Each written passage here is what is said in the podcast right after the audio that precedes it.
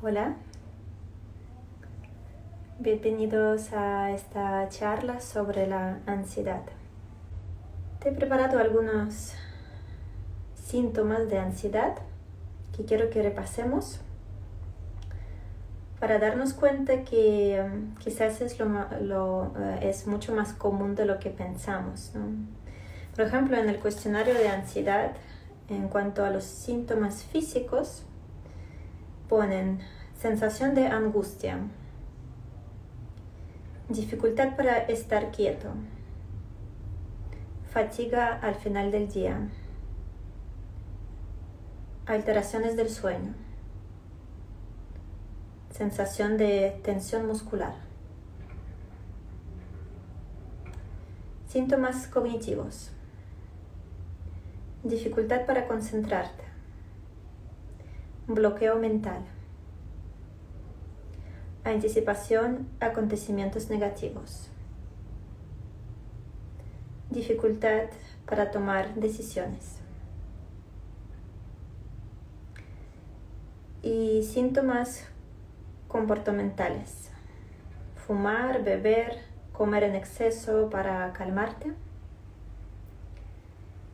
evitar determinadas situaciones, moverte mucho o moverte de una forma torpe tirando cosas. Entonces, repasando este listado de síntomas, me pregunto, ¿quién de nosotros no ha tenido ninguno de estos síntomas durante el último año? Y hoy vamos a hablar de ansiedad, de ansiedad cotidiana, no vamos a mencionar ansiedad relacionada con algún trauma o trastorno, sino ansiedad que mm, yo creo que se ha convertido en una especie de epidemia en nuestra sociedad y que todos de alguna manera, quizás más o menos, la sufrimos. Entonces, ¿qué es ansiedad? Ansiedad es una emoción, una emoción compleja, pero que está muy relacionada con el miedo. De hecho, el miedo es su motor. Lo que pasa es que cuando estamos hablando del miedo, estamos hablando de una respuesta ante una circunstancia que podría ser amenazante y eh, esta amenaza suele ser real en este momento. En caso de ansiedad, solemos hablar de anticipación de una amenaza más que de una amenaza real en este momento. Con lo cual está muy vinculado a todo lo que es el pensamiento, porque anticipamos algo a través del pensamiento, a través de ciertas imágenes, con lo cual involucra un proceso cognitivo. ¿vale? La ansiedad es provocada por los pensamientos. Anticipamos un peligro en el futuro. ¿Qué pasa? Que cuanto más pensamos, esto afecta a nuestro cuerpo, a las sensaciones físicas. Nos empezamos a sentir agitados, empezamos a sentir tensión, palpitaciones, falta de aire. Estas sensaciones a su vez son interpretadas por la mente como peligrosas y se repite una y otra vez y se crea, se crea un bucle muy peligroso entre pensamientos y sensaciones del que no podemos salir. Pensamos em, sobre una amenaza, esto provoca sensaciones físicas en el cuerpo. Las sensaciones físicas a la vez provocan otro tipo de pensamientos. ¿Vale? Entonces, las soluciones, y la veremos un poco más adelante, es intentar romper este bucle vicioso. ¿vale? Em, además, como otra emoción, si la ansiedad perdura en el tiempo, se vuelve nociva porque desequilibra nuestro organismo. Entonces, ¿qué es lo que solemos anticipar? ¿Qué tipo de amenaza? Suele ser o amenaza a la integridad física, en relación a nuestro cuerpo, por ejemplo. Es un tipo de amenaza que podríamos decir, o estoy bien, pero estoy preocupada de que me pueda enfermar en el futuro, que puedo coger el COVID, ¿vale? Esto sería amenaza a, la integridad física. ¿vale? Otro tipo de amenaza es amenaza a la integridad psicosocial. Somos seres sociales. Nos importa mucho lo que piensan los demás de nosotros. Y aquí podemos poner el ejemplo, mm, estoy anticipando una reunión y tengo mucha ansiedad porque pienso que pueden reírse de mí, ¿vale? Y por último, es una anticipación de posibilidad de perder el control. La pérdida de control es algo muy interesante que cada vez hay más personas que vienen con este tipo de ansiedad a la consulta, ¿no? que tiene como raíz la pérdida de control. ¿De qué viene esto? Pues ah, nuestro cerebro, su función principal es ayudarnos a sobrevivir, ¿vale? Con lo cual necesita estar en un entorno seguro. Cuando este entorno se vuelve inseguro, ahí es donde surge el mecanismo de cuidado, alarma, alerta. Tengo que ver qué pasa porque puede que sea amenazante. Pero el cerebro también detecta las situaciones desconocidas como posibles amenazas. Y estas situaciones pueden ser cualquier cosa cotidiana, por ejemplo, la mudanza, cambio de trabajo. Como no sabemos lo que nos espera, el cerebro lo interpreta como amenaza porque está ante algo desconocido. Y lo que está intentando constantemente es crear una falsa eh, sensación de control. Lo que pasa es que es imposible porque no podemos controlar la vida, no podemos controlar las circunstancias. Con lo cual diría que ansiedad es prácticamente algo natural que surge con, por la naturaleza de nuestro cerebro. Entonces, ¿cómo podemos aprender a, gestionar la ansiedad? Digo gestionar porque eliminarla mm, es muy difícil, necesita mucho tiempo, pero si aprendes a trabajar con la ansiedad, ya no te hace tanto daño. Entonces, es mejor estar preparado para intentar combatirla en el momento. Por eso cuando hacemos meditaciones nos imaginamos alguna uh, situación que nos provoca la ansiedad y es nuestro, mm, nuestro pequeño laboratorio donde podemos construir poco a poco nuestras respuestas a estas situaciones. Y así estamos preparando y estamos um, cultivando nuestros propios recursos para que en el momento cuando aparezca la ansiedad ya tenemos estas herramientas para poder gestionarla. ¿vale? Entonces, hay diferentes formas, hay diferentes prácticas, ¿vale? Por ejemplo, em, para los momentos cuando estás con mucha, uh, muchos síntomas, sobre todo comportamental físico, de, de mucha, uh, mucho movimiento caótico, a lo mejor em, no puedes sentarte y hacer una meditación en este caso, mm, estaría, sería muy interesante hacer, por ejemplo, meditación caminando o movimientos conscientes, ¿vale? Porque cuando el cuerpo está en movimiento, a la mente le, le cuesta menos calmarse, ¿vale? Y es que cuando estás con, con mucha ansiedad, es prácticamente imposible sentarte, cerrar los ojos te agobia más. Entonces es preferible hacer algo de movimiento, hacer meditación caminando, incluso a un ritmo bastante rápido o hacer movimientos conscientes. ¿vale?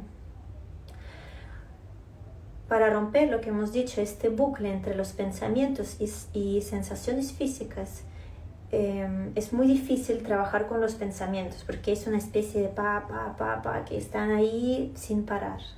Pero tenemos el cuerpo y lo que podemos hacer es acercarnos a las sensaciones físicas y observarlas.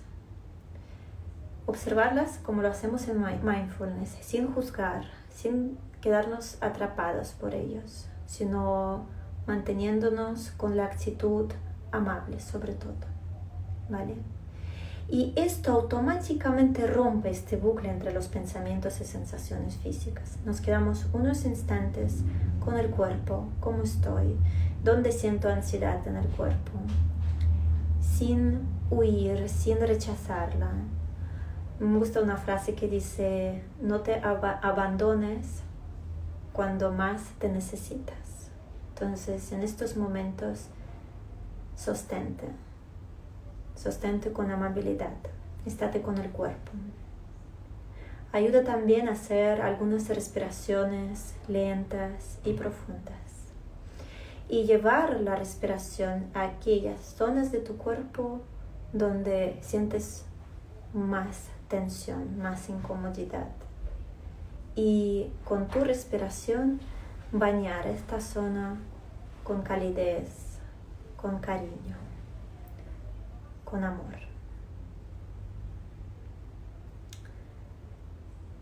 Este es el primer paso para trabajar con la ansiedad. El segundo paso es intentar salir de este sistema que está alterado, que es el sistema de amenaza, y intentar activar el sistema de calma. ¿Cómo podemos hacerlo? Bueno, si estás con las personas con las que te sientes seguro, te van a ayudar a bajar un poquito.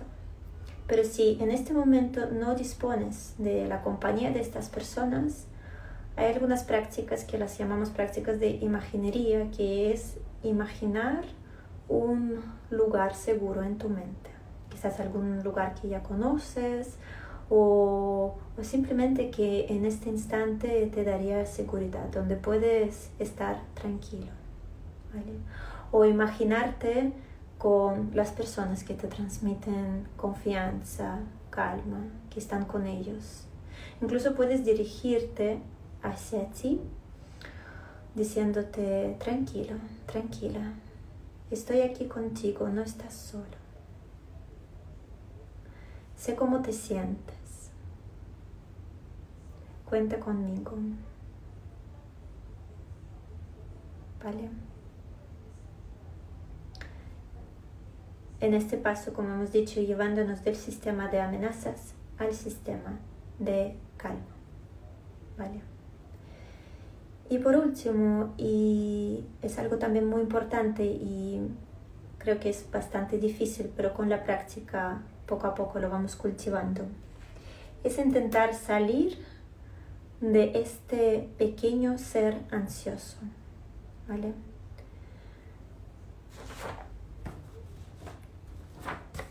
¿Qué ves aquí?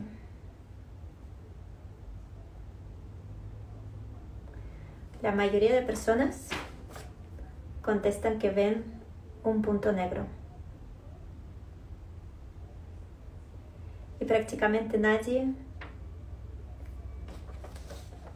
menciona un enorme espacio en blanco que hay alrededor de este punto negro.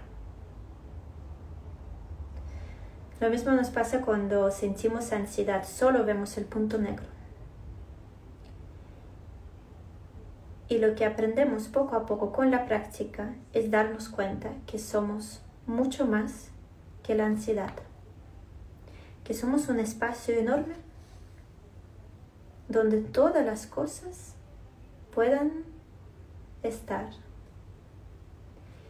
que son como las olas que aparecen en la superficie, pero tú no eres esta ola, eres el océano amplio, inmenso, capaz de acoger cualquier ola.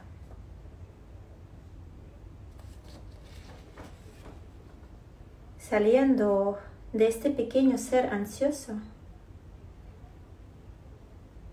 entrando en el océano de tu ser, conectando con la conciencia y la compasión que llenan este océano y que es tu verdadera naturaleza.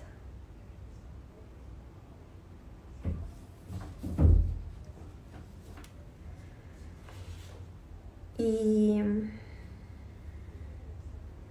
para terminar esta charla me gustaría también hablar sobre, podemos llamarlo ansiedad existencial. ¿no? Antes estábamos hablando de, de sensación de pérdida de control.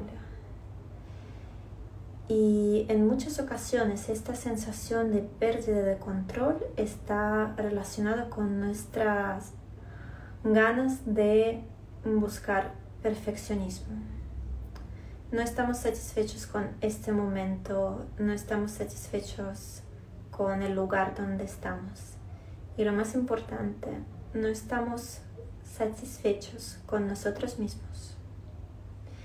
Y esta ansia constante de cambiar de lugar, cambiar de momento, cambiarte a ti mismo, para mí es una de las causas principales de ansiedad existencial que cada uno de nosotros sufre en mayor o menor medida. Y para mí, para solucionarlo, es poco a poco aprender a sostener tu vulnerabilidad.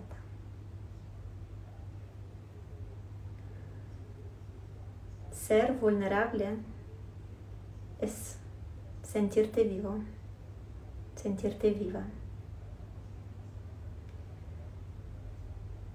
Ser vulnerable es ser humano, es ser único, ser precioso. Tu vulnerabilidad te hace único. Todos somos imperfectamente perfectos.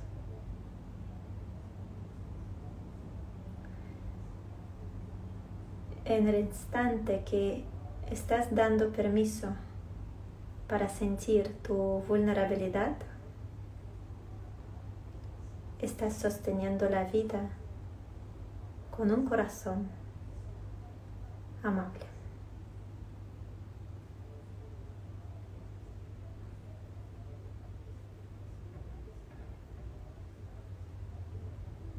Te invito a cerrar los ojos solo por unos instantes.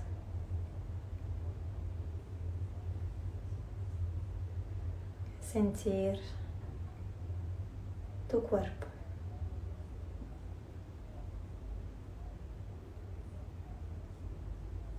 Sentir tu respiración.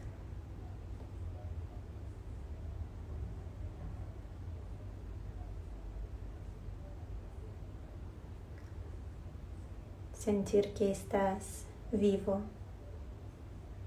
viva.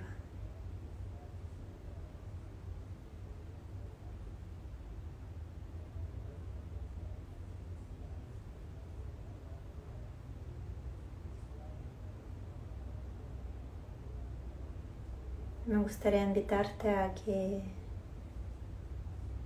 te hagas la siguiente pregunta.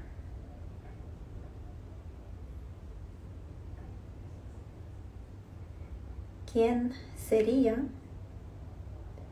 si no tuviese tanta preocupación por ser perfecto, perfecta?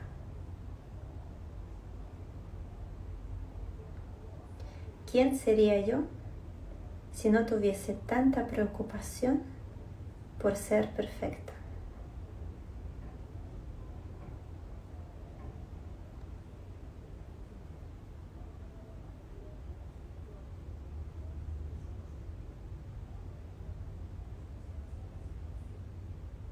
¿Quién sería yo si no tuviese tanta preocupación por ser perfecta?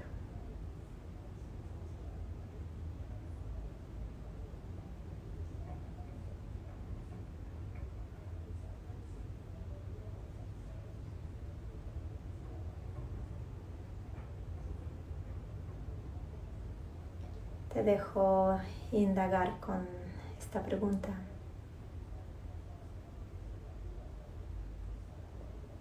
Muchas gracias por compartir tu tiempo conmigo hoy.